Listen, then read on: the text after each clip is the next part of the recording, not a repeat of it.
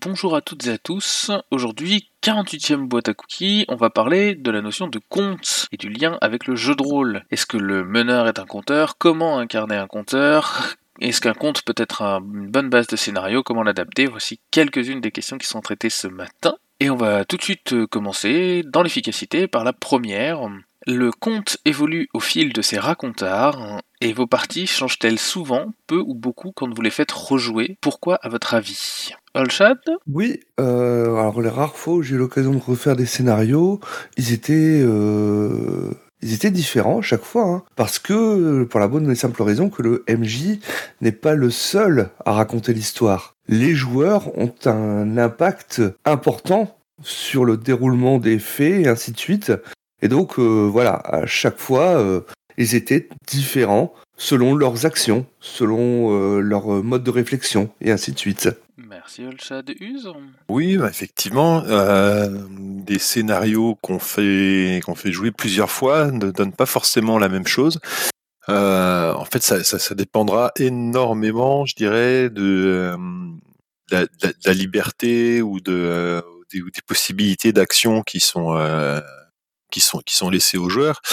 Euh, parfois, on va avoir des scénarios avec des structures euh, assez assez strictes qui font que euh, toutes les parties vont se ressembler, mais justement un peu à la manière d'un conte, avec des péripéties différentes, avec avec euh, des, actions des personnages euh, qui peuvent pas mal varier. Euh, S'il y a suffisamment de liberté laissée aux joueurs, par contre, on peut avoir une structure qui n'a plus rien à voir, un déroulement et un dénouement complètement différents je dirais que finalement, de refaire jouer le même scénario, c'est aussi une bonne manière de mesurer euh, ce qu'on appelle l'agentivité, en tout cas, voilà, la, liberté qu'on va laisser à ces joueurs et, euh, et, l'impact que les joueurs peuvent avoir sur le scénario. Euh, mais la meilleure façon de le mesurer, c'est de rejouer un scénario plusieurs fois et de vérifier si on obtient la même chose ou des choses complètement différentes. Je passe la parole à Virgile. Bonjour. Euh, oui, ben, je rejoins ce que vient de dire Use, c'est-à-dire que ça dépend aussi du scénario. Si on a quelque chose de très, de très euh, contraint ou au contraire si on part sur de, l'impro. Euh, J'ajoute aussi que ça dépend si on, fournit des pré-tirés ou pas, parce que si, si on arrive aussi sur une même situation mais avec un casting différent, ça va ça va encore faire une variance un peu plus grande.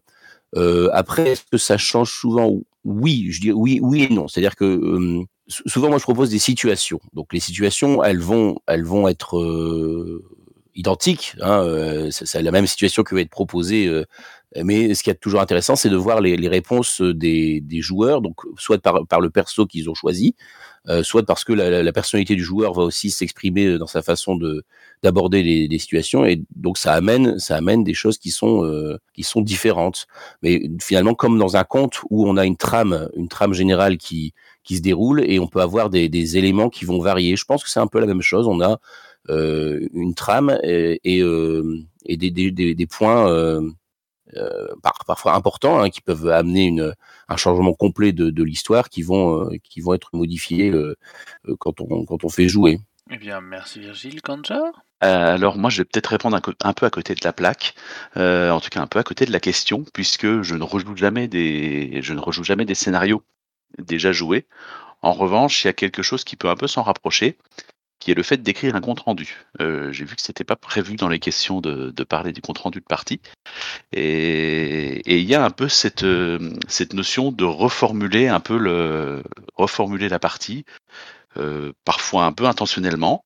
Euh, L'idée étant de rester suffisamment proche pour que euh, tous les participants puissent euh, se reconnaître dans ce qui est raconté, en tout cas puissent reconnaître ce qui a été joué dans ce qui est raconté. Mais il, y a un, il peut y avoir un plaisir à, à, à raconter ce qui s'est passé de façon un peu plus différente, peut-être un peu plus rythmée, avec euh, en mettant l'emphase sur certaines euh, sur certaines choses. Et là, il y a une, y a une idée de réécriture qui peut qui peut se jouer. C'est bon pour moi. Eh bien, merci Conjar. Mass Bonjour à tous. Euh, moi, je vais aller dans le même sens que Use et, Virgile.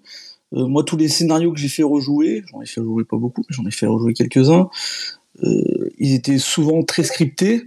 Et quand les scénarios sont scriptés, au final, euh, comme tu dois aller d'un point A à un point, B, euh, bah, tu vas y aller. Alors, ça peut être un peu différent. Les, personnages, euh, même si c'est des pré-tirés, pourront faire des actions qui seront pas exactement les mêmes. Donc, ça, va être le côté surprenant. Mais la trame générale, ce sera la même. Et on, va suivre, et les, joueuses vont suivre le, même chemin. Quoi. Donc, c'est pas si différent que ça, mais comme l'a dit Virgile, là où on va voir les différences, c'est euh, c'est sur de, petits points, des points spécifiques qui sont plus à même euh, d'être apportés par les, joueuses que d'ailleurs par le, MJ qui lui va, va suivre sa trame originale. Et, et c'est là où on voyait les différences. Mais la plupart du temps, pour, pour ce qui est de l'histoire en elle-même, elle n'allait pas vraiment beaucoup varier. Donc je parle vraiment pour les, les scénarios euh, scriptés. Euh. Merci Mess. Alors, donc j'ai l'impression qu'on va voir passer à la question 2. Question 2 qui est la suivante. Avez-vous déjà adapté des contes en jeu de rôle? Selon vous, lequel serait le plus intéressant et pourquoi? Que vous l'ayez déjà fait, que vous envisagiez de le faire, ou que vous ne sachiez pas comment le faire et que mais que vous pensez que ça soit le plus intéressant, bien sûr. Virgile? Oui, alors moi, c'est quelque chose que j'ai déjà fait, euh, où j'ai déjà utilisé des, scénarios, des jeux de rôle qui, qui utilisaient ça. Donc, le, plus évident, c'est Blue Bird's Bride, hein, où on joue euh, la fiancée de Barbe Bleue qui explore les différentes chambres du manoir. Donc, on joue les, voix, un peu les différentes facettes de, cette fiancée. Et donc je trouve que c'est une, relecture en jeu de rôle qui est extrêmement intéressante du, conte. Euh, ensuite, il y a Girl Underground hein, qui, qui s'inspire beaucoup, euh, qui intègre beaucoup d'éléments de, de conte, hein, euh, comme donc c'est là où on joue une petite fille qui, va dans un autre univers, un peu à la Alice ou Dorothée euh, euh, du magicien d'Oz. Et euh, donc, on, peut y croiser des éléments euh, un peu comme dans de, de, des éléments de Peter Pan ou des éléments de, du Chaperon Rouge. Donc, c'est oui, c'est des choses dans lesquelles je, je puise et qui sont déjà présentes dans l'écriture du jeu. Après, pour ma part, j'ai écrit un scénario de pour Animonde qui s'inspirait de, de, de, Cendrillon. Euh, donc j'aime bien parce que je trouve que dans, dans les contes, il y a des, des thèmes qui sont assez forts. Euh, qui, qui sont euh, porteurs de d'écho euh, dans chez beaucoup de personnes. Donc le fait de réutiliser ces thèmes-là, ça, ça, ça, ça touche forcément quelque chose, je pense. En tout cas, ça, c'est une facilité d'écriture dans ce cas-là. Euh, je sais aussi que j'ai mené aussi le scénario euh, sombre où on, joue euh, des personnages de conte. Hein, on joue il y a Hansel, Gretel, euh, le petit chaperon rouge, je crois, je ne sais plus le, le dernier. voilà, donc c'est c'est pareil, c'est une, une, relecture horrifique de, de, de, de, ces personnages de conte. On va, le, scénario, dans le scénario, on rencontre différents personnages aussi différents ennemis typiques du conte. Et je me suis dit d'ailleurs en menant ce scénario-là que euh, je, pense que dans l'univers de Milvaux, ça va donner quelque chose de très intéressant. Euh, parce qu'il y, a déjà la thématique de la forêt qui est présente dans, cet univers et c'est quelque chose qui est, très marqué dans les, dans les contes donc j'aimerais bien explorer ça aussi un, jour et puis euh, en, passant quand j'ai fait des pré-tirés pour Night Black Agent je me suis inspiré justement d'Ansel et Gretel hein, un frère et une sœur qui chassent des monstres ça me semblait amusant de, partir de là donc voilà, je trouve que c'est c'est euh, les, les, contes euh, donnent souvent des, des, des, récits, des personnages un peu euh, emblématiques, euh, symboliques, qui sont intéressants à, à, exploiter. Merci Virgile Use? Euh, ouais, moi je me rappelle avoir euh, fait jouer un scénario en fait qui était très inspiré de Hansel et Gretel, dans lequel les euh, dans lequel les joueurs jouaient des personnages de alors là, c'était plutôt des plutôt des adolescents que des enfants, mais ils étaient confrontés dans leur dans leur petit village à une à une ogresse qui était en fait une dame très très gentille euh, en apparence, bien sûr. Euh, je dirais qu'en général, que ce soit les que ce soit les contes, que ce soit les mythes, euh, moi j'ai tendance à parsemer un petit peu quelques éléments de ci de là plutôt que de faire une adaptation, euh, voire même parfois me rendre compte me rendre compte après que euh, finalement dans ce qu'on a dans ce qu'on a joué, dans ce qu'on a raconté, on retrouve euh, on, peut retrouver des éléments qui euh, qui vont faire penser à un conte, qui vont faire penser euh, à, à, à, un mythe. enfin voilà, parfois il y a des choses très très archétypales sur lesquelles on sur lesquelles on retombe. Donc on, C'est un petit peu ça la force de ces contes et de, certains de ces mythes. Euh, c'est la facilité avec, la, avec laquelle on va finir par retomber sur, sur certaines de leurs structures. Je passe la parole à Mas. Alors moi, euh, je n'ai jamais fait euh, comme maître du jeu, euh, fait jouer des, des, parties qui ressemblent à des contes, mais en tant que joueur, j'ai beaucoup beaucoup eu des parties où le MJ, quand il avait écrit son scénario, s'était inspiré de contes. Alors, c'était pas obligatoirement euh, le conte en lui-même en intégralité qu'on allait rejouer, hein, mais c'était euh, récupérer des éléments comme comme, comme l'ont dit Virgile ou, Use, euh, des, des, éléments de ce, conte. J'ai souvenir d'une mini campagne, d'un gros scénario, on va dire, joué avec Eugénie dernièrement, chez justement dans, dans, le monde de Milvaux, où une partie de notre de notre aventure allait se passer dans une cabane avec des, des, des, pattes, euh, des pattes de poulet euh, qui, qui se déplaçaient. Donc euh, là, on voit directement euh, d'où d'où est tirée la, la, référence. Et il y a plein de, parties comme ça où où le, MJ va s'inspirer de contes, ce qui est assez logique vu que notre notre hobby est, vraiment euh, imprégné euh, de tous ces contes euh, qui sont qui, qui, sont autour de nous et qui dont nous avons eu l'habitude soit de lire, soit de voir à la télé dans des séries ou, ou dans des films. Donc et comme souvent les, les, joueuses et les, et MJ vont s'inspirer justement de, ces contes pour soit faire même des personnages, soit euh, faire euh, des scénarios, soit récupérer des, éléments pour euh, intégrer dans les scénarios. Donc ça me paraît totalement logique de voir assez régulièrement et souvent ces contes qui sont récupérés pour, pour, créer de l'histoire. Pense là tout bêtement même même dans, dans, dans du mainstream total comme Pathfinder, euh, où euh, ils vont faire une, AP, donc une campagne, une longue campagne de six tomes euh, sous, sur le compte de Baba Yaga, quoi. donc une campagne sur qui se passait dans le nord du, de, de, leur monde, là, dans le froid, et donc il y avait Baba Yaga qui était vraiment mis en avant, et, et, ça, ça arrive vraiment très très régulièrement. voilà, on est tous inspirés par Blanche-Neige, Cendrillon, La Belle au Bois dormant. Et moi aussi, j'ai joué, euh, comme l'a dit Virgile, à, à, ce jeu, euh, à ce jeu où on joue une partie euh, de la femme de barbe bleue qui va se faire tuer, et c'est très très très bien. Je vous le conseille. Voilà, si vous voulez jouer du conte. Merci Mess. Olshad? Oui, euh, moi j'ai déjà eu l'occasion de faire un scénario donc inspiré de Alice au Pays des Merveilles. C'était pour du cyberpunk où les PJ étaient piégés par une intelligence artificielle justement dans un dans un monde onirique euh, et l'intelligence artificielle justement c'était Alice.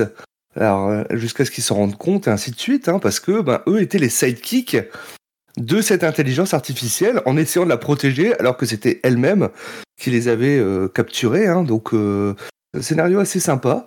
Et j'ai également, ben, pour Monster of the Week, hein, je me suis énormément inspiré du, folklore, euh, des contes et ainsi de suite, hein, pour, euh, créer des monstres euh, à la volée par rapport à où ce qu'ils allaient. Et là, à l'heure actuelle, j'ai même une campagne Monster of the Week où bah, je me suis inspiré de... parce que comme ils jouent en Bretagne, bah, je, m'inspire du folklore celte. Et donc, bah, leur antagoniste principal, c'est Morgan la Fée, justement. Voilà. Eh bien, merci Olshad. John nous écrit qu'il met souvent des easter eggs ou des fusils de Chekhov sous forme de lieux ou de personnages de contes. Et Gore nous écrit que lui avait commencé une adaptation des Schtroumpfs en mode post-apo, mais pas parodique, donc plutôt sérieux. Et ça fait, je trouve, de bonnes transitions vers la question 3, parce que la question 3 est la suivante.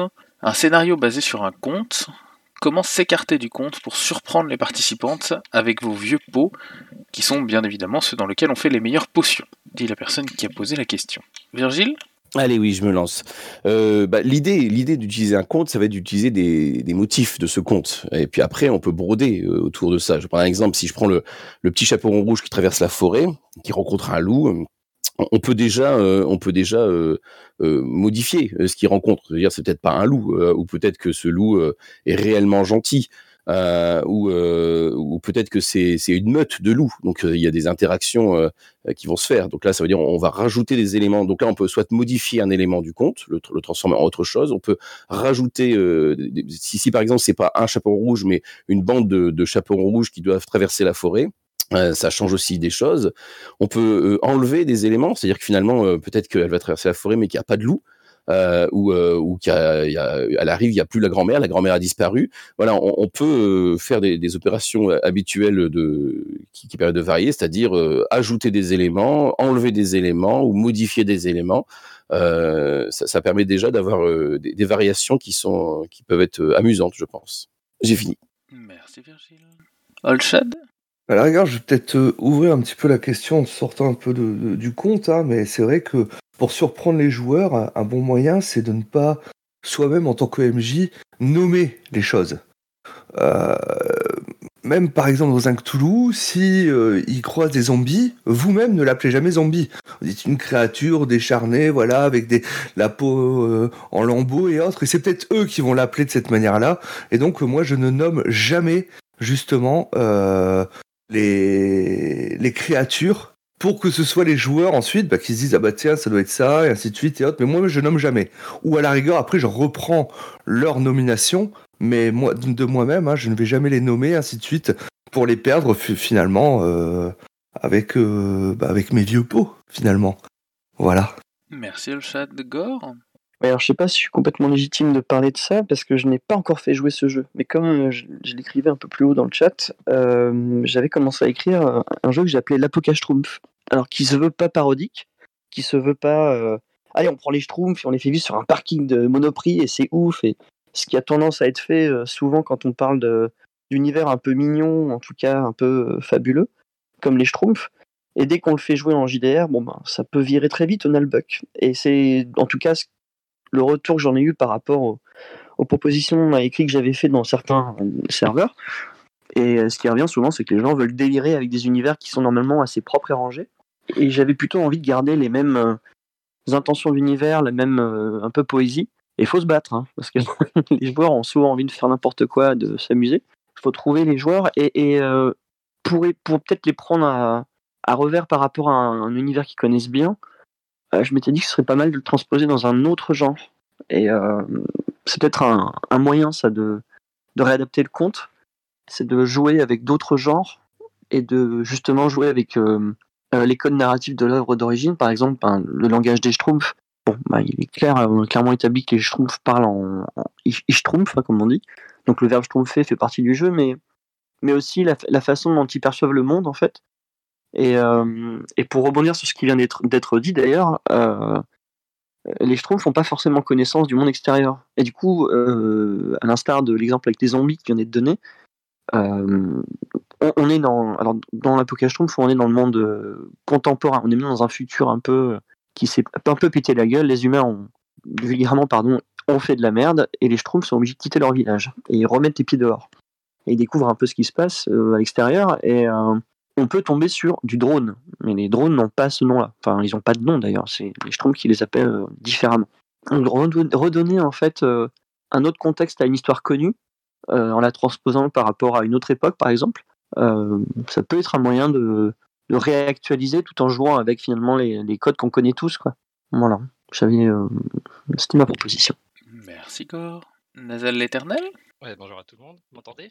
Euh, Du coup, moi je voulais rebondir un peu. En fait, il y a, je pense, euh, plusieurs niveaux euh, sur cette question. C'est-à-dire que c'est pas la même chose de partir dans un jeu où on dit ça va être basé sur un compte, auquel cas il y a un contrat qui est passé avec les joueurs qui fait qu'ils savent que c'est inspiré d'un compte et du coup il y a aussi ce côté pour eux bah, soit d'essayer de découvrir quel compte c'est soit s'ils le savent déjà d'anticiper un peu ce qu'il y a et c'est effectivement parfois intéressant parfois euh, un peu déplaisant parce que ça peut gâcher un peu le suspense.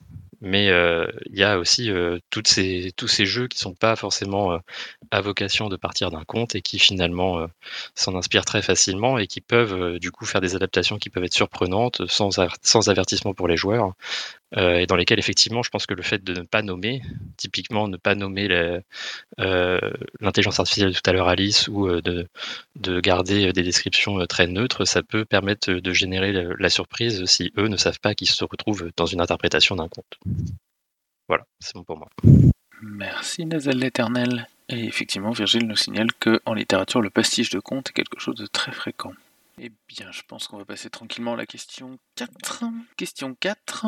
Quels outils pour nous enlever nos œillères de personnes cartésiennes et matérialistes afin d'incarner un personnage croyant au mythe, aux croyances, au merveilleux, au conte John? Oui, bonjour à tous. Euh, ben, moi, j'ai envie de dire à cette question, euh, faites du jeu de rôle. Euh, quand on fait du jeu de rôle, a priori, on, quitte euh, pendant un temps euh, notre figure de personne cartésienne et matérialiste pour faire semblant au minimum de croire aux mythes, aux croyances, aux merveilleux. on va jouer dans un, univers qui est différent du nôtre très souvent.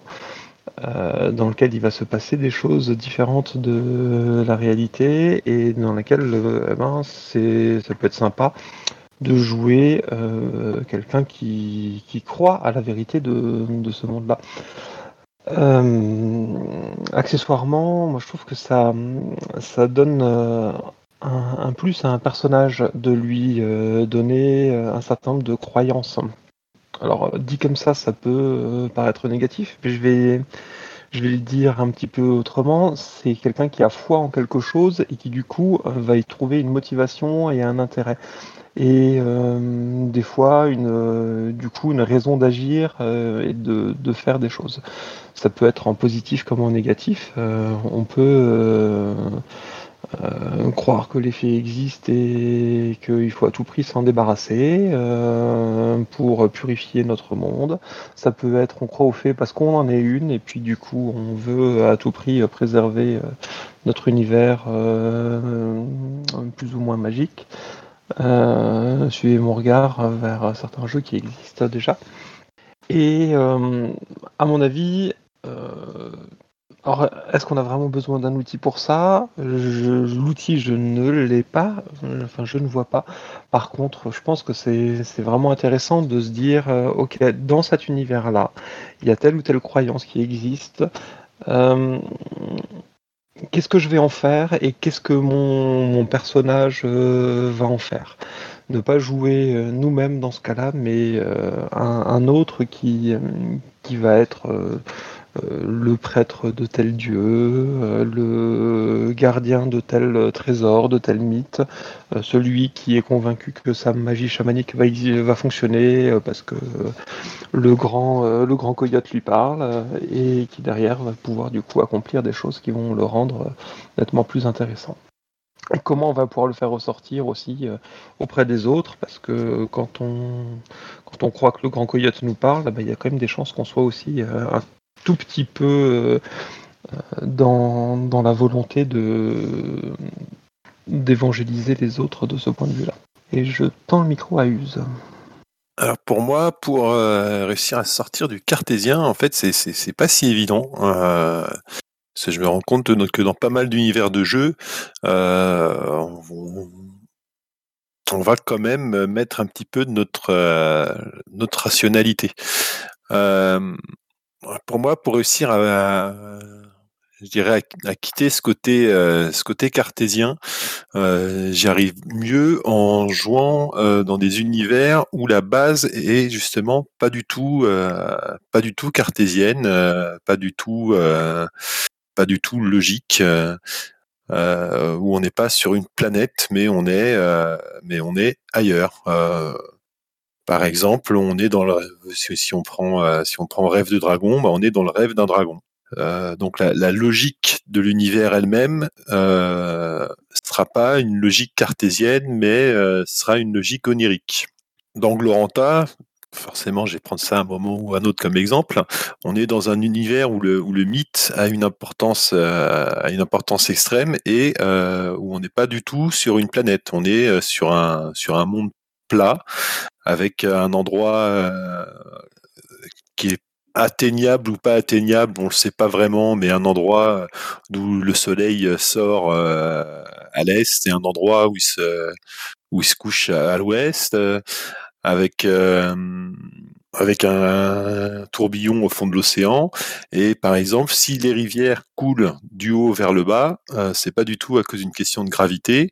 C'est parce que euh, un jour, quand le dieu de l'océan a, eu ce fameux tourbillon et qui a commencé à perdre de l'eau, il a dû faire appel à tous ses fils et filles pour qu'ils viennent euh, lui apporter de l'eau.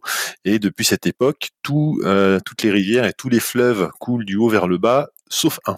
Voilà, quand on fixe quelques exemples comme ça, euh, déjà on, peut commencer à sortir un petit peu du, euh, du, cartésien habituel, je dirais. Et puis pour que ça marche aussi, il faut que ces éléments euh, soient une partie importante du jeu. Bah dans Rêve de Dragon, on va on va utiliser la magie en, en, allant modifier le rêve du dragon. Il y a tout un, un espèce de mini jeu euh, qui peut être très chronophage d'ailleurs, euh, qui, qui est dédié. Euh, dans l'univers de Gloranta, on va pratiquer de la magie en, en, en imitant ou les, les, actes, les actes des divinités, en se rapprochant de ce qui a été fait dans les histoires, dans les époques mythiques. Euh, et voilà, moi je pense qu'avec ces éléments-là, on peut commencer déjà à, pas mal se décaler de, euh, des habitudes cartésiennes qu'on peut retrouver quand on joue dans des jeux un peu, euh, un peu trop proches de notre monde. Je passe la parole à Virgile.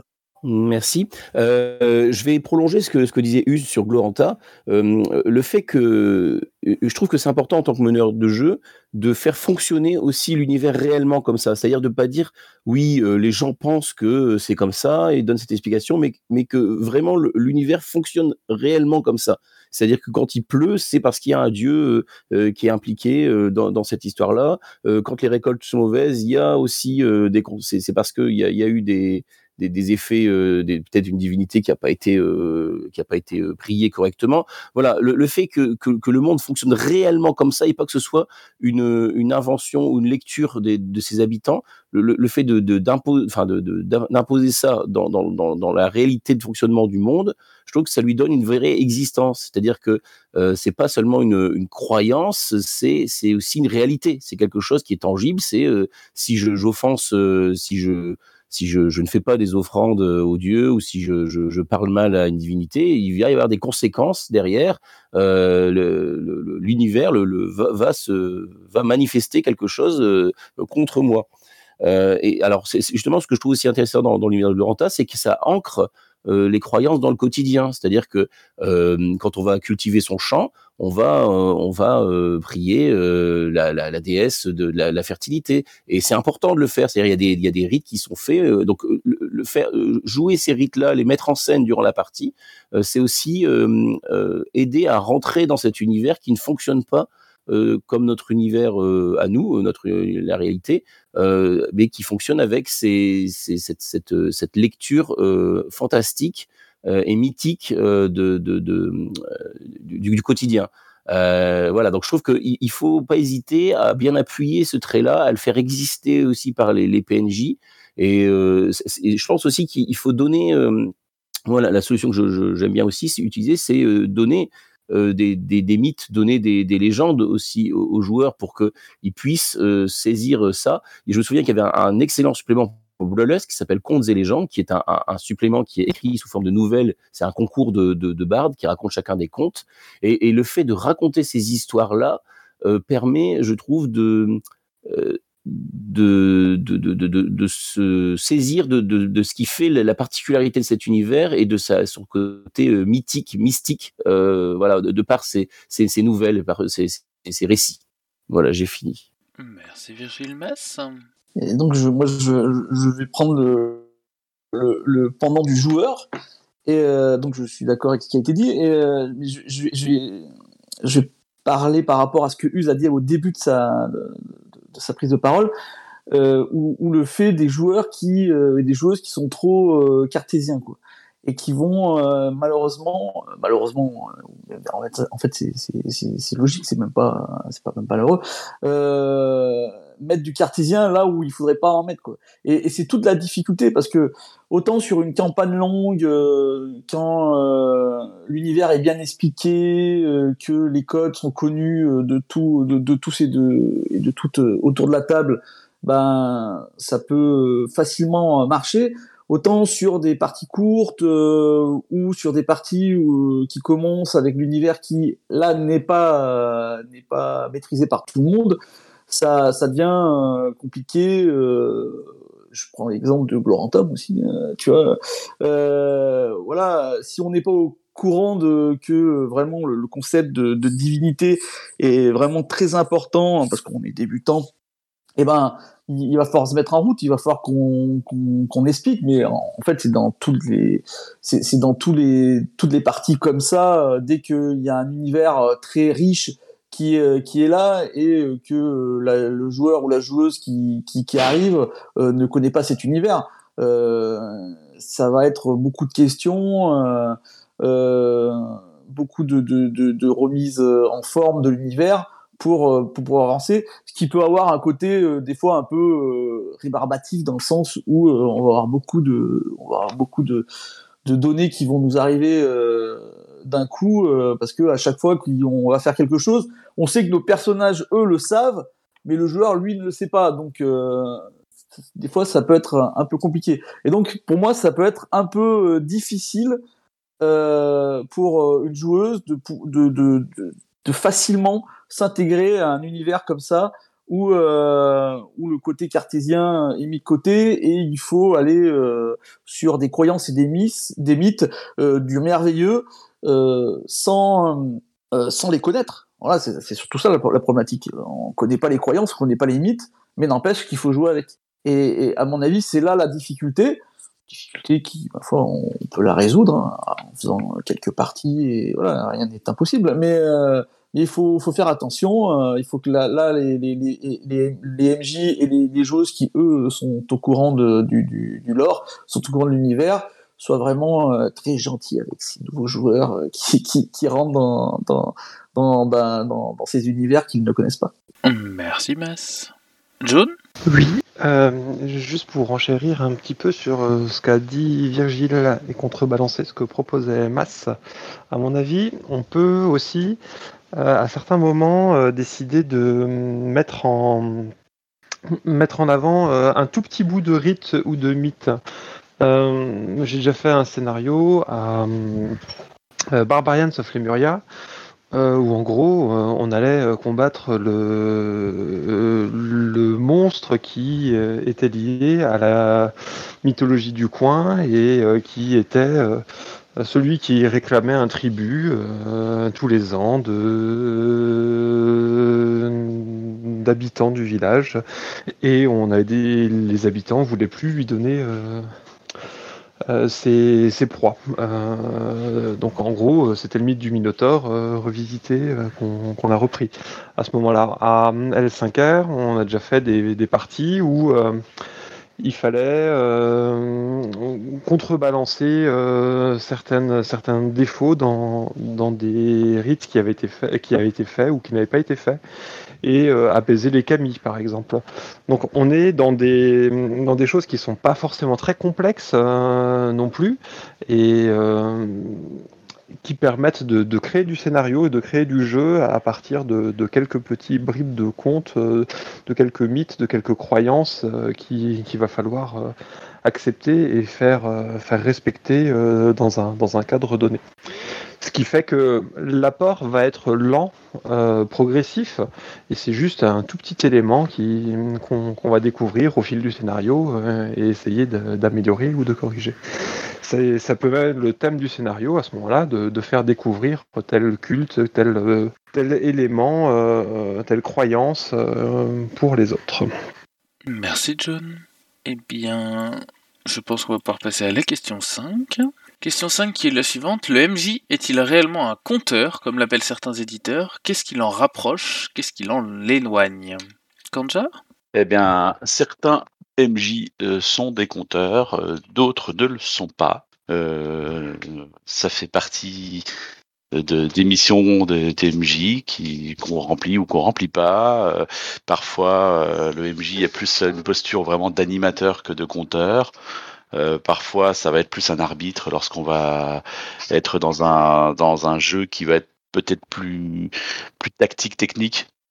Et à ce moment-là, le, compte passe vraiment au second plan. Et voilà. Donc ça, c'est la, réponse classique. Hein, ça dépend, mais euh, c'est encore plus vrai que d'habitude. Ça dépend des gens, ça dépend des moments. Euh, ça, c'est, c'est juste un titre, quoi, dans le fond. Voilà, je passe la main à Use. Euh, ouais, ben pour moi, en fait, euh, le, le- c'est, vrai que certains jeux appellent le, le- le meneur de jeu le compteur. Mais euh, moi, dans ma conception, je dirais que c'est, l'ensemble de, euh, en fait, c'est l'ensemble de la tablée euh, de tous les joueurs et joueuses euh, MJ y compris, euh, qui collectivement euh, sont le sont le compteur. Alors, effect- alors, en effet, euh, suivant la façon dont l'autorité narrative est partagée, euh, ça peut être euh, vraiment une narration complètement collective. Euh, ça peut être une narration où euh, la meneuse va vraiment avoir un rôle particulier et effectivement dans ce cas-là il y aura il y aura parfois des, talents personnels de conteurs qui vont qui vont aider à beaucoup mettre l'ambiance. Euh, Ouais, je pense à, je pense à certains, à, certains meneurs comme euh, comme Nefal qui, qui qui sont de très bons conteurs et qui qui infusent comme ça une une ambiance euh, à leur partie par par des par la richesse de leur description et par euh, par la façon dont ils utilisent la voix. Euh, mais si on y réfléchit bien, c'est quelque chose qui est de la qui est vrai, qui est de la responsabilité de tous les participants à table. Donc en, en jeu de rôle, nous, nous sommes tous le compteur. Je passe la parole au suivant. Merci Use. Virgile?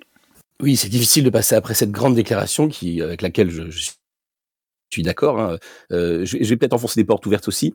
Euh, alors, le qu'est- qu'est-ce qui l'en rapproche, le, le compteur euh, de, de- Alors, je pense déjà que un, un meneur qui se qui se pense compteur, il, a la volonté euh, peut-être de, de, plaire à un auditoire. C'est-à-dire un, conteur, quand il va raconter un conte, il a envie que son conte intéresse les, les, gens autour de lui et qui, qui capte leur attention. Je pense qu'un un, meneur de jeu a cette, euh, cette volonté-là aussi de, de faire passer un bon moment à tous les gens qui sont là autour de la table. Ce qui n'est pas forcément l'intention d'un joueur. Quand on est en position de joueur, on peut simplement avoir l'intention de, de soi-même passer un bon moment. Euh, euh, je, pense que c'est plus marqué quand on est en tant que, que meneur de jeu, cette, envie-là. Euh, oui, après, il y a l'utilisation du langage. euh, où c'est pareil, il y a l'utilisation du langage ou du langage corporel pour évoquer des choses, c'est-à-dire pour faire vivre des lieux, pour faire vivre des situations, pour faire vivre des, des personnages. Et dans ce sens-là, oui, un meneur de jeu peut, peut s'apparenter à un conteur hein, dans, dans toute cette dimension-là. Après, au niveau de, de ce qui l'en éloigne, euh, c'est sûr qu'un meneur de jeu n'est pas là pour euh, raconter une histoire. Euh, ces joueurs, il est là pour que les, les joueurs puissent vivre l'histoire et, et la vivre de façon active, c'est-à-dire faire des choix à l'intérieur de cette histoire et que ces choix soient déterminants et qu'ils aient un, euh, ils aient une, une influence sur sur le, le déroulé des, des événements. Donc c'est là où on, va bifurquer peut-être un peu de de, de, de, l'art du conte euh, habituel. Encore que il y a aussi des conteurs qui qui ont qui, qui utilisent le, le public, qui vont puiser dans le public des, des inspirations et qui vont faire participer le public à la construction du conte. Mais de façon générale, on, on- il a une histoire à, à transmettre, ce qui n'est pas tout à fait le cas d'un d'un meneur de jeu où il, doit avoir des il doit y avoir des, des, espaces suffisamment larges pour que euh, les joueurs puissent amener euh, leur partie de l'histoire euh, et que tout ça là pour moi le meneur il est là aussi pour pour huiler tout ça pour que faire pour que tout- que- que toutes les parties ramenées par chacun puissent s'articuler de façon correcte et que chacun y trouve son plaisir autour de la table voilà Merci Virgile. Use. Ouais, je reprends la parole là parce que euh, je pense à une, une pratique euh, que j'ai eue euh, sur euh, sur sur une campagne euh, qui est en cours hein, et qui est un petit peu en rapport avec cette histoire de, de rapport au compte ou au compteur. Euh, C'est-à-dire que je pars du principe que ce qu'on joue à table n'est pas forcément euh, ce qui s'est passé, mais serait plutôt euh, ce qui en a été raconté. Et alors ça apparaît assez. La façon dont je le fais apparaître, c'est qu'en en fait, je le, je l'introduis pas réellement en début de session à chaque fois. Moi, j'ai l'impression que sur une session de jeu de rôle, plus on ajoute euh, de couches supérieures, plus on dit ah oui, mais ça, c'est pas vraiment passé, c'est dans un conte, ou plus on, plus, si, je rajoute une introduction avant l'histoire, en mettant un, un personnage de conteur euh, qui va raconter ce qui se passe, ça ça fonctionne pas. J'avais essayé, c'est euh, ça ralentit le moment où la mayonnaise va prendre à table. Euh, mais par contre, c'est un petit élément que je rajoute à la fin. Une fois que le, une fois qu'on a fini un, un arc narratif euh, important, je fais une petite conclusion euh, un petit peu distanciée. Alors, euh, au début, c'était un conteur euh, qui, qui, qui termine son histoire. Euh, des fois, je me suis, euh, je me suis amusé à imaginer des querelles, euh, des, querelles d'historiens euh, qui, euh, qui se demandaient si ça s'était vraiment pas, si, ça s'était vraiment passé comme euh, comme ça. euh, et qui qui remettait en cause certains points du récit. Euh, voilà, enfin, en tout cas, si on veut rajouter un petit peu cet élément-là, euh, l'idée que euh, ce qui a été joué à table n'est pas pas forcément les événements, mais une façon dont ils ont été racontés, euh, vaut mieux le faire, je dirais, en fin de session qu'essayer de l'introduire en début de session. Et j'ai fini. Merci Use. Alors, Konjar nous précise que ce qu'il voulait dire aussi, c'est que c'était vraiment une question de style. Que lui, par exemple, quand il écrit un livre, un personnage, une scène ou une action, il n'a que rarement la sensation de compter. Et quand il le fait, il n'a pas vraiment l'impression d'être un bon compteur. Eh bien, je pense qu'on va pouvoir passer à la question 6. Question 6, simple et efficace. Des astuces pour incarner un PJ bard slash compteur pour l'interrogation? Moi, je vous écoute avec impatience parce que c'est quelque chose que personnellement j'ai du mal à faire, alors je prends. Olshad Oui, euh, à l'époque où je faisais de l'impro, en fait, hein, on m'avait, euh, nous avait donné une technique pour justement euh, raconter une histoire, raconter un conte. hein. Alors, une technique assez basique, hein, c'est-à-dire qu'au dé- départ, on commence à raconter son histoire par Il était une fois. Il était une fois, ta ta ta, donc on va présenter un personnage, et tous les jours. Tous les jours, il faisait ça et ainsi de suite. Ça, ça va être notre situation de départ.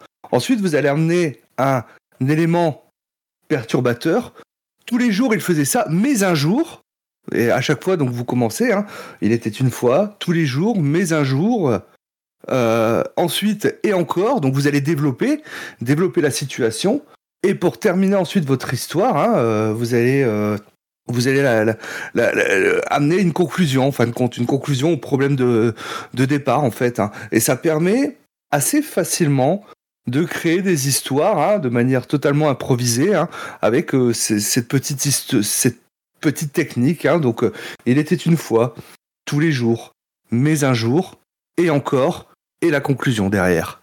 Voilà. Donc, euh, j'espère que ça pourra euh, aider euh, aider certains à essayer de, de vous faire peut-être aussi un, un petit euh, exercice hein, là-dessus finalement, hein, de, vous raconter bah, des, histoires. Vous êtes dans les transports, vous êtes au volant de la voiture et ainsi de suite et autres. hein, euh, voilà, donc euh, alors attention, je vois que quelqu'un dit oui, j'imagine un perso qui commence par était une fois. C'est une technique. Vous n'êtes pas obligé de commencer par il était une fois. Vous pouvez l'utiliser. Vous pouvez utiliser jadis par exemple, quelque part dans voilà euh, l'été dernier, il s'est passé ça euh, et ainsi de suite. C'est- une technique que, que je donne. C'est pas euh, à, à graver dans le marbre. Voilà, euh, pour, euh, pour la petite technique que j'avais appris en improvisation. Merci Olshad. Use Alors, euh, pour incarner un PJ barde ou compteur, c'est vrai qu'on peut avoir ce, ce, ce blocage de se dire mais euh, est-ce que je vais être capable de, de raconter? Est-ce que je vais être capable euh, de m'exprimer avec poésie? Est-ce que Bon, je, je pense aussi que euh, voilà, de même que quand on joue un guerrier, on n'a pas besoin de savoir se battre, et quand on joue euh, un sorcier, on n'a pas besoin d'avoir des, des, des- connaissances euh, aiguës en, en, en, en, mysticisme et en pratique occulte. Euh, faut, faut pas hésiter aussi de temps en temps à euh, à se décentrer ou à euh, utiliser la troisième personne ou à expliquer euh, que euh, que son personnage chante d'une voix très douce ou ou commence à raconter un, un, conte un, un, conte d'enfance que tout le monde connaît euh, sans forcément rentrer soi-même dans les détails, euh, parce que euh, voilà, on peut quand même incarner un personnage volubile ou un personnage doué pour la communication sans forcément demander à ce que le joueur dispose d'autant de compétences quoi. Donc bon voilà. De temps en temps on peut laisser un petit peu mettre un petit peu de distance laisser éventuellement le, le système gérer ce qu'on fait et expliquer je dirais l'intention plutôt que euh, d'essayer d'absolument le recréer euh, autour de la table quand on s'en sent pas forcément la compétence. Euh, je dirais que dans ce cas-là, c'est aux autres participants et participantes de faire un petit peu l'effort d'imagination pour que tout le monde puisse s'y retrouver. Eh ben, merci Use. Virgile? Ce qui est délicat aussi dans ces moments-là, c'est c'est que ça peut être long de, de raconter un conte. Et, du coup, ça prend du temps de jeu. Euh, donc, si ça prend du temps de jeu, il faut vraiment qu'il y ait un intérêt euh, à ce qui soit raconté. Ce conte, euh, il faut que ça participe à, l'ambiance, ou là, il faut qu'on ait le temps de, à accorder cela. Ou il faut peut-être que ça amène quelque chose aussi dans l'histoire. Peut-être ça peut amener des informations, ça peut. Donc là, ça peut être intéressant de travailler avec le, meneur de jeu, voir s'il peut pas fournir des informations, éventuellement charge déjà sous forme de compte, ou alors charge aux joueurs de les de les transformer en, forme comptée. Euh, et puis, euh, sinon, on peut, euh, si, on veut juste faire un, une séquence comme ça de contes pour l'ambiance, on peut s'appuyer sur les contes existants. Il, y a, y a énormément d'histoires. On peut les, prendre et les, adapter, les transformer, garder leur trame et y mettre des éléments de l'univers dans lequel on joue en s'inspirant de, de, la trame traditionnelle du conte. Voilà, donc on, on connaît tous les grands compte euh, et je pense que c'est pas très compliqué de d'adapter mettons euh, Cendrillon dans un contexte oriental hein, euh, en, changeant des détails. Euh, après, ce qui est toujours délicat, hein, c'est ce que je disais, c'est comment euh, faire pour pour que ce moment-là ne soit pas un moment qui soit subi aussi par les, autres autour de la table il faut que ce soit, euh, bien fait pour. Alors après, la, solution la, plus simple aussi, c'est de ne pas jouer et de juste dire mon personnage raconte l'histoire de, et puis euh, voilà, ça peut se, résoudre de, façon euh, non jouée. Hein. Ça, peut être aussi une façon de faire. Voilà, j'ai fini. Merci Virgile. Chouba écrit, euh, ça lui rappelle une partie de jeu de rôle dans laquelle il y avait un joueur dont le perso était un spécialiste en contes et légendes, qui à chaque fois qu'on parlait de quelque chose réussissait à dire il y a une légende à ce sujet, avant d'enchaîner sur l'impro d'une légende. Et il complétait en disant que c'était assez court et c'était un peu le gimmick du perso, plus, euh, comique qu'ennuyeux, ennuyant, et euh, que ce n'était pas lourd du tout dans la partie. Euh, et Normas rajoute qu'on peut aussi préparer des chansons et les chanter euh, sur ce même ton. Euh, je pense que ça peut être intéressant en narration partagée, par exemple, d'avoir euh, de temps en temps l'occasion de demander du coup aussi aux différents personnages s'ils ne connaissent pas une légende ou un conte se rapportant à, cet élément-là. Alors ça peut être le personnage du, du conteur, mais ça peut être n'importe lequel qui a euh, entendu euh, l'histoire qu'on lui racontait quand il était petit et qui va la répéter à un moment ou à un autre également. Euh, quand on joue un, un barde ou un conteur, à mon avis, ce qui est intéressant, c'est de se rappeler euh, qu'on joue un barde et un conteur, et que du coup, c'est toutes ces petites histoires, ces petites légendes, ces petites mythologies locales, euh, c'est les différentes versions aussi qui peuvent en exister selon les lieux, on les, on les connaît et on les manipule assez facilement. Et euh, en tant que MJ, c'est aussi important de se rappeler qu'à la table, on a un personnage qui est barde ou conteur et qui peut avoir euh, tout ce folklore en, tête au sens strict euh, du terme, c'est-à-dire les, connaissances populaires, la pop culture de, l'époque. Et, s'en servir du coup comme passeur de, savoir, passeur de connaissances aussi. Voilà, donc ça me paraît euh, intéressant de, le faire. Ça marche euh, dans plein d'univers. Hein. Je, je, pense à American Gods, par exemple, aussi, de Neil Gaiman, où on a ben, tous ces personnages euh, qui sont liés à, à, des références culturelles du, du peuple et qui pourront, du coup, amener quelque chose également. En jeu, après, pour bien jouer un barde ou un conteur, ce qui me paraît intéressant aussi, c'est de se rappeler euh, leur côté un petit peu charmeur. J'ai envie de d'avoir un public qui va s'asseoir autour de moi et qui va commencer à, m'écouter parler. Et, et, à essayer de le mettre en place dans, dans des tas de situations, même si derrière on ne va pas s'amuser à, à, tout mettre en avant, mais euh, chaque veillée au coin du feu, euh, quand on est sur un trajet, c'est l'occasion de, raconter une histoire, de mettre une petite ambiance, de, montrer aussi le, vécu et le ressenti de son personnage dans, dans le monde qu'il vient de traverser. Je sais pas, dans l'univers de Tolkien, on est en train de traverser euh, la forêt noire eh ben, un personnage conteur, euh, il y a des chances qu'il soit un petit peu marqué par l'ambiance et qu'il commence à, répéter des histoires des temps anciens euh, sur euh, ces lieux sombres, sur les lieux portés par le malheur, ou bien au contraire sur une autre époque où cette même forêt n'était pas celle qu'elle est aujourd'hui. et ça marche euh, dans, plein de, cadres. Voilà, ça peut être euh, à l'auberge, je vais, euh, je vais avoir un peu de public. Ça peut être l'occasion de, gagner quelques pièces aussi. chez le Seigneur, je vais raconter une histoire parce que tel PNJ que a croisé va, va, nous, va nous rappeler tel, tel mythe, telle histoire du folklore local. Euh, voilà. Donc je pense qu'il y a toujours moyen de euh, aller puiser dans, les ressources. Euh, on joue de plus en plus en ligne, et ici particulièrement. On, tape deux trois mots clés on rajoute compte dans une recherche internet, on trouve très facilement aussi des, des, idées, des histoires qui viennent de, partout dans le monde, je, je pense.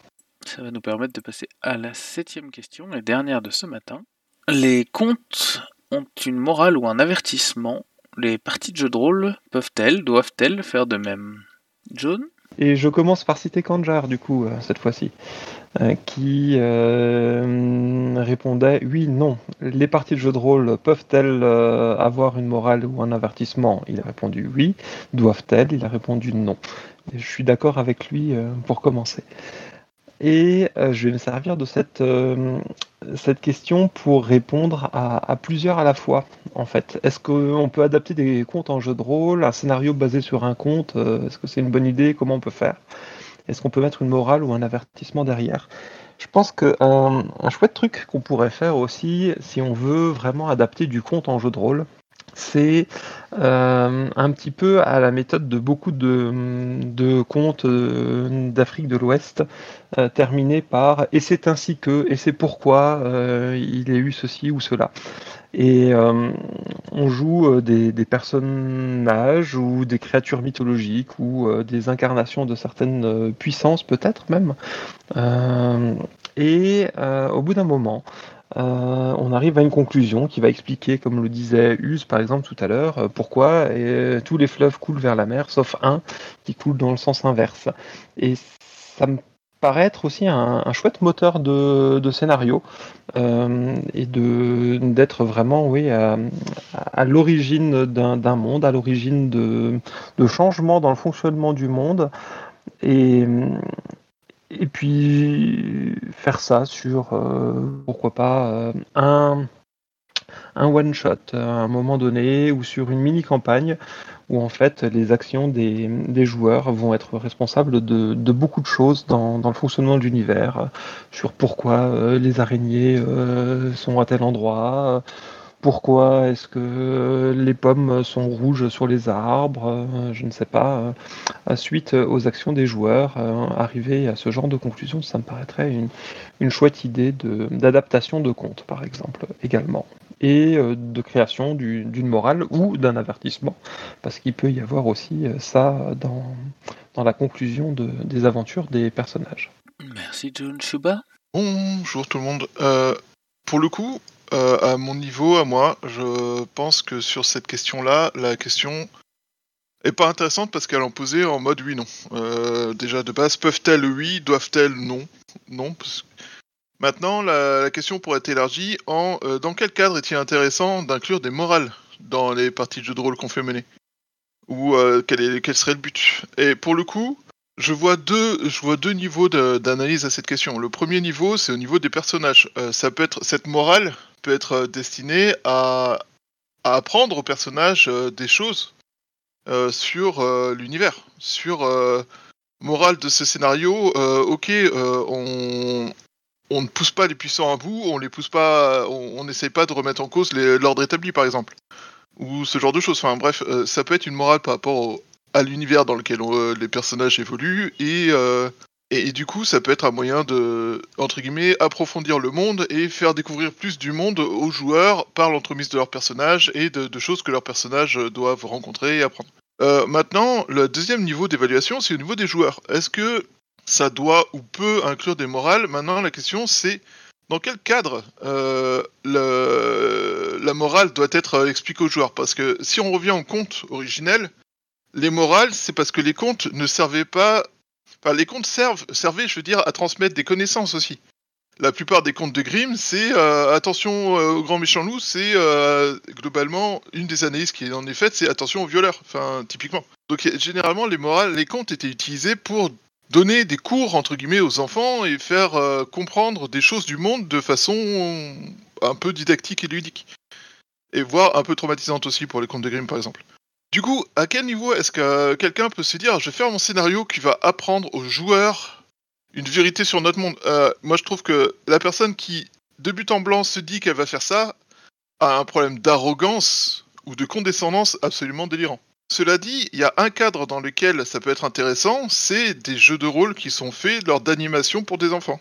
Là, ça peut être intéressant, ou pas que pour des enfants d'ailleurs, mais que donc euh, là, ça peut être intéressant justement d'y mettre des morales, d'y mettre euh, des ouvertures d'esprit, des choses comme ça, si ça fait partie d'une animation éducative qui est prévue pour, qui est travaillée pour, dans le but d'obtenir ce résultat-là.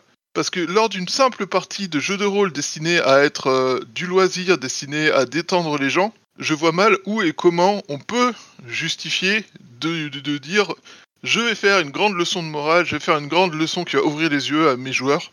Et euh, franchement, soyons honnêtes, c'est d'une arrogance absolument sans nom. Euh, je vais passer la main maintenant à Virgile.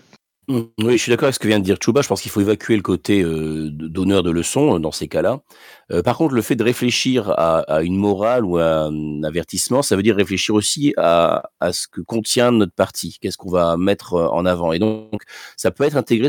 Là, je vais donner un exemple très concret. Dans Monster Art, il y a un principe rend les, humains monstrueux les monstres humains. Voilà, pas une morale, un principe de, de jeu qui, euh, qui va amener euh, des choses, qui va amener des décisions euh, de la part du meneur de jeu et qui en plus accentué dans le gameplay de, du jeu. Donc c'est ces deux principes sur lesquels le jeu a été construit vont être explorés euh, et donc ça va permettre de se poser des questions autour de ces thématiques-là. Et donc le, le fait de, de, le poser et de l'intégrer dans le game design et de l'intégrer euh, dans l'univers sous forme de, de, de principes comme ça, ça va permettre de, de, de, réfléchir autour de cette question-là. Qu'est-ce qu'un monstre? Qu'est-ce qu'être humain?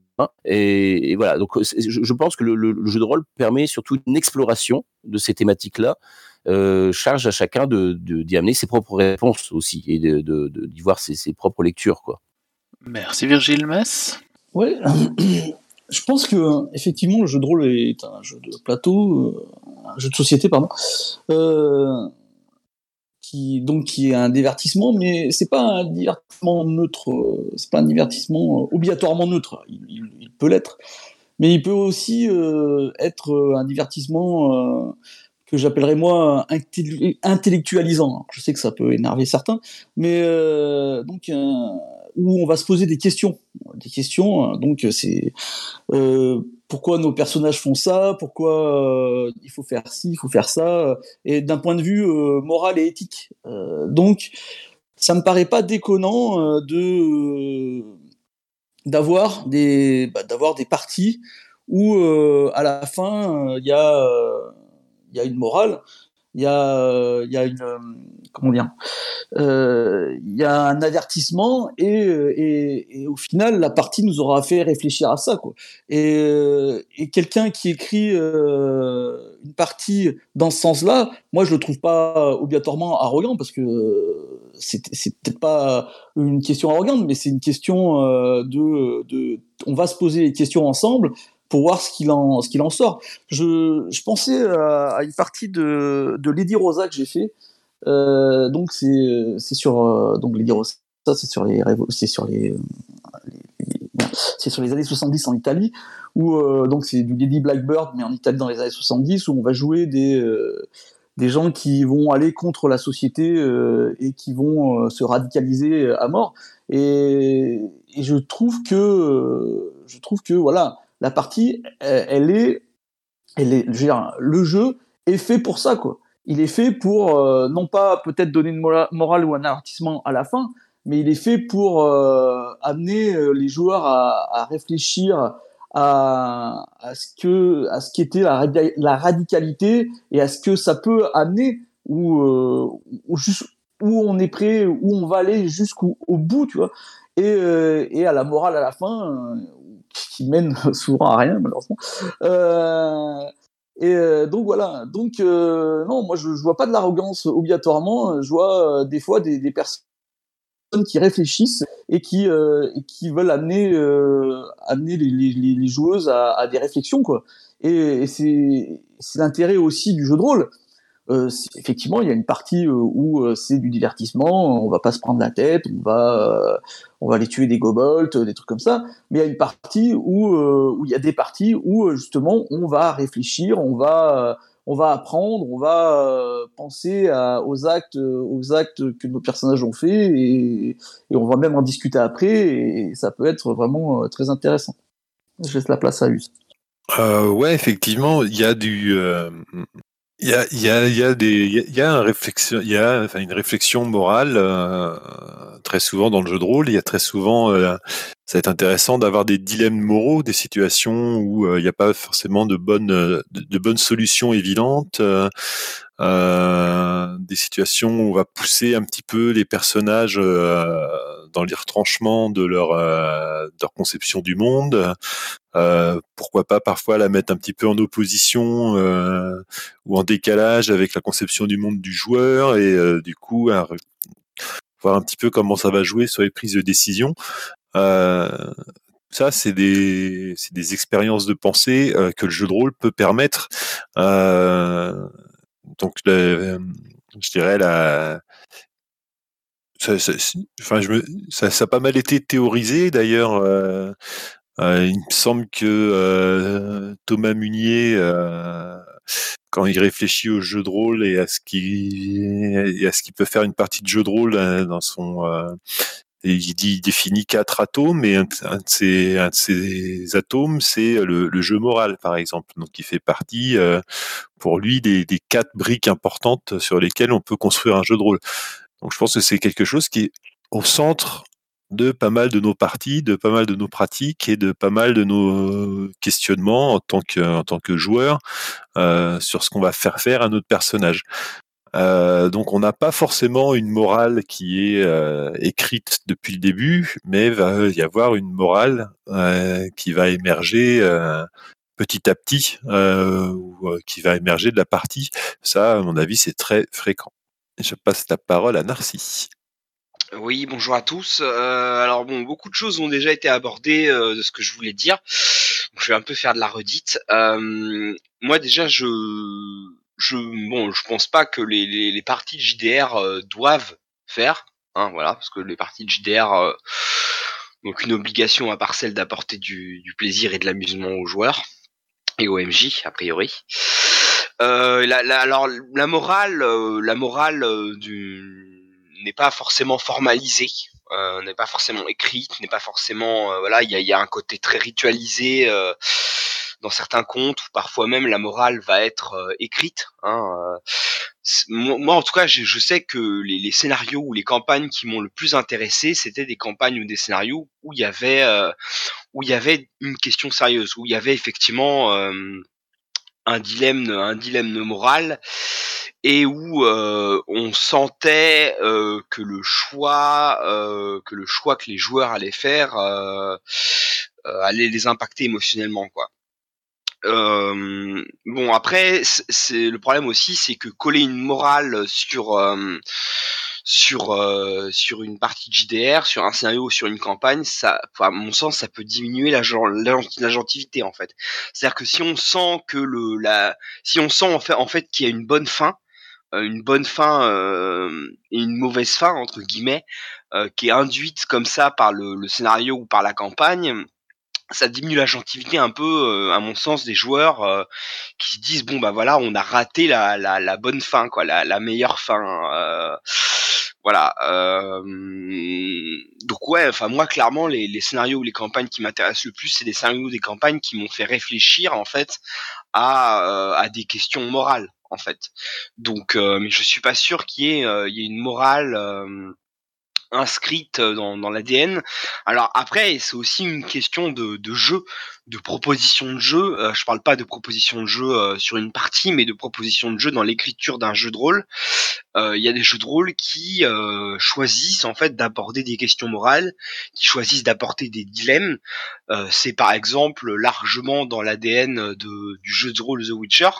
Enfin voilà, parce que c'est c'est de la dark fantasy, parce que c'est euh, parce que c'est comme ça qu'est conçu, euh, qu'est conçu, qui conçu un peu l'univers et euh, enfin pas l'univers, mais euh, qui est conçu le, les, les romans, que sont conçus les romans, qui est conçu le, le, le jeu vidéo. Et donc par extension, on part de ce principe-là pour euh, pour le jeu de rôle. Je, je suis pas sûr que ce soit inscrit dans la proposition du, du jeu de rôle proprement dite, mais les, moi quand j'ai joué à The Witcher, à chaque fois il y avait des dilemmes moraux euh, qui impliquaient des choix moraux. Euh, et euh, la morale, on la connaît tous plus ou moins, c'est-à-dire qu'on a tous des valeurs morales euh, normalement, hein, euh, qui sont plutôt, euh, qui tendent plutôt à incliner vers le bien, euh, normalement, hein, vers vers ce qui est vu comme le bien. Après, euh, je une, je une, je une nuance parce que le, principe du JDR, c'est aussi notamment des fois de se dire, bah justement, on va pouvoir choisir la moins bonne solution, la plus mauvaise solution et le, camp, euh, le camp du mal finalement. Euh, donc c'est pour ça que la, morale est moins lisible, euh, la, leçon morale est moins lisible dans une partie de jeu de rôle parce qu'il y a euh, cette possibilité d'agentivité qui fait que les joueurs peuvent choisir euh, le mauvais côté. Voilà, j'ai terminé. Merci Narcimonel. Alors Kanjar nous dit que il avoue que personnellement si le jeu peut lui permettre de se poser des questions sérieuses, il préfère quand même quand il essaie pas de lui coller une morale préécrite dans le crâne. Et que par exemple, il détesterait qu'à la fin de Un beau petit pays, qui est un excellent jeu, testez-le, on lui donne une note en fonction des bons et des mauvais choix qu'il a fait. Et c'est le retour de Narcy. Alors par rapport à ça, justement, il y a des jeux qui, qui le font. hein. Enfin, il y a des jeux qui le font, qui te donnent une note en fonction des bons ou mauvais choix. Typiquement, euh, je crois, euh, dans Degenesis, dans les campagnes de Degenesis, euh, tu as... euh, c'est un gimmick, hein, je parlerai de ce jeu à chaque fois que je viendrai dans le bocal. En fait, concrètement, tu as des points d'expérience, en fait. Et tes points d'expérience dépendent de tes choix moraux, en fait. Tu vas avoir de l'XP en fonction de si tu as fait un un bon choix moral ou pas quoi. Donc t'as un peu une espèce de, de jugement moral sur euh, la partie euh, par le point par, par le biais de la répartition de l'XP quoi. Voilà. Merci Narcy. Alors, l'Éternel nous dit que The One Ring colle de l'obscurité aux joueurs lorsqu'ils agissent mal. Par exemple. Star Wars fait de même, nous dit John. Alors, j'ai l'impression que je vais pouvoir ouvrir un temps libre? Est-ce que vous avez des questions, des réflexions qui vous sont venues à l'écoute de la- du sujet de la boîte à cookies sur la notion de compte Ou est-ce qu'on arrête là? Narcimonel Ouais, je sais pas. Enfin, moi, j'ai- j'étais pas, euh, j'ai pas vu tout, tout le début de la boîte à cookies, donc euh, je vais peut-être vraiment dire des trucs qui, qui a, où il y a une redite, mais euh, enfin, moi, je, je vois quand même des similitudes entre le, le, le pour le coup, c'est assez intéressant ce, ce choix de, de boîte à cookies, puisque pour le coup, euh, je vois assez de similitudes entre euh, entre le format compte et le, le, le, le format de, de narrer une partie de jeu de rôle, quoi. Voilà. Mais euh, Merci Narcy. John? Ouais, moi je mets un plus un avant de parler. Euh, C'était pour euh, dire que je pense aussi que pour se mettre en mode compte en, jeu de rôle, il faut que toute la table en ait envie également. Euh, et que ça peut faire partie du contrat social. Quelle va être la, position qu'on peut, euh, peut donner euh, aux, différents participants autour de la table? Qu'est-ce qu'on va essayer de mener? Sur quel ton on va essayer de, parler? Dans quelle posture on va se mettre aussi pour jouer? Et hum, derrière un écran d'ordinateur, je dois admettre que faire du, du compte, ça me paraît très compliqué. Euh, à mon avis, il faut un, cadre un peu plus, un peu plus restreint, fermé, euh, où on, peut échanger énormément. Le, le conte, c'est pas juste raconter une histoire ou lire une histoire, c'est vraiment interagir avec, euh, avec un public aussi et, hum, et avoir ce, contact visuel, euh, utiliser les gestes euh, et énormément d'autres choses qui vont permettre d'a- d'avancer euh, là-dedans. Euh, et, ensuite, euh, je voulais aussi euh, proposer juste euh, un- une petite idée également. euh, c'est, je recherche le nom du jeu, j'en ai déjà parlé ici. Euh, euh, ah, un jeu dans lequel en fait euh, on est censé toujours parler au passé. Et je pense que ça peut aussi être un bon outil pour parler de contes. Parce que quand on commence à mettre de l'imparfait et du passé simple dans quasiment toutes nos phrases, on change complètement le ton de la partie et la façon de- d'exprimer les choses. Et ça me paraît être un outil qui peut aussi être euh, sacrément intéressant et utile si on veut euh, basculer dans, dans ce sens-là. Je ne vais pas retrouver le jeu, ni son nom. Je suis vraiment désolé. Si je peux, je vous le fais dans un instant. Merci John. Narcy? Ouais, je, je vais répondre à John. Pour le coup, moi, je, je suis pas, je suis pas d'accord avec toi. Enfin, je- bon, voilà, je pense que bon, en fait, le conte, pour pour moi, compter, c'est vraiment juste raconter une histoire, quoi. Et c'est déjà énorme, hein, tu vois. En soit en passant, Euh, tu as différentes, je pense, que tu as différentes manières de raconter un conte. Tu n'interagis pas forcément avec ton auditoire. Pour moi, ça fait pas partie de de l'ADN euh, du, du conte, quoi, d'interagir avec son auditoire ou quoi, de, de faire des gestes. euh, voilà, pour moi, c'est, bon. alors après, tu vas me dire, c'est quoi la différence quand tu lis un audiobook, tu vois, mais euh, mais euh, voilà.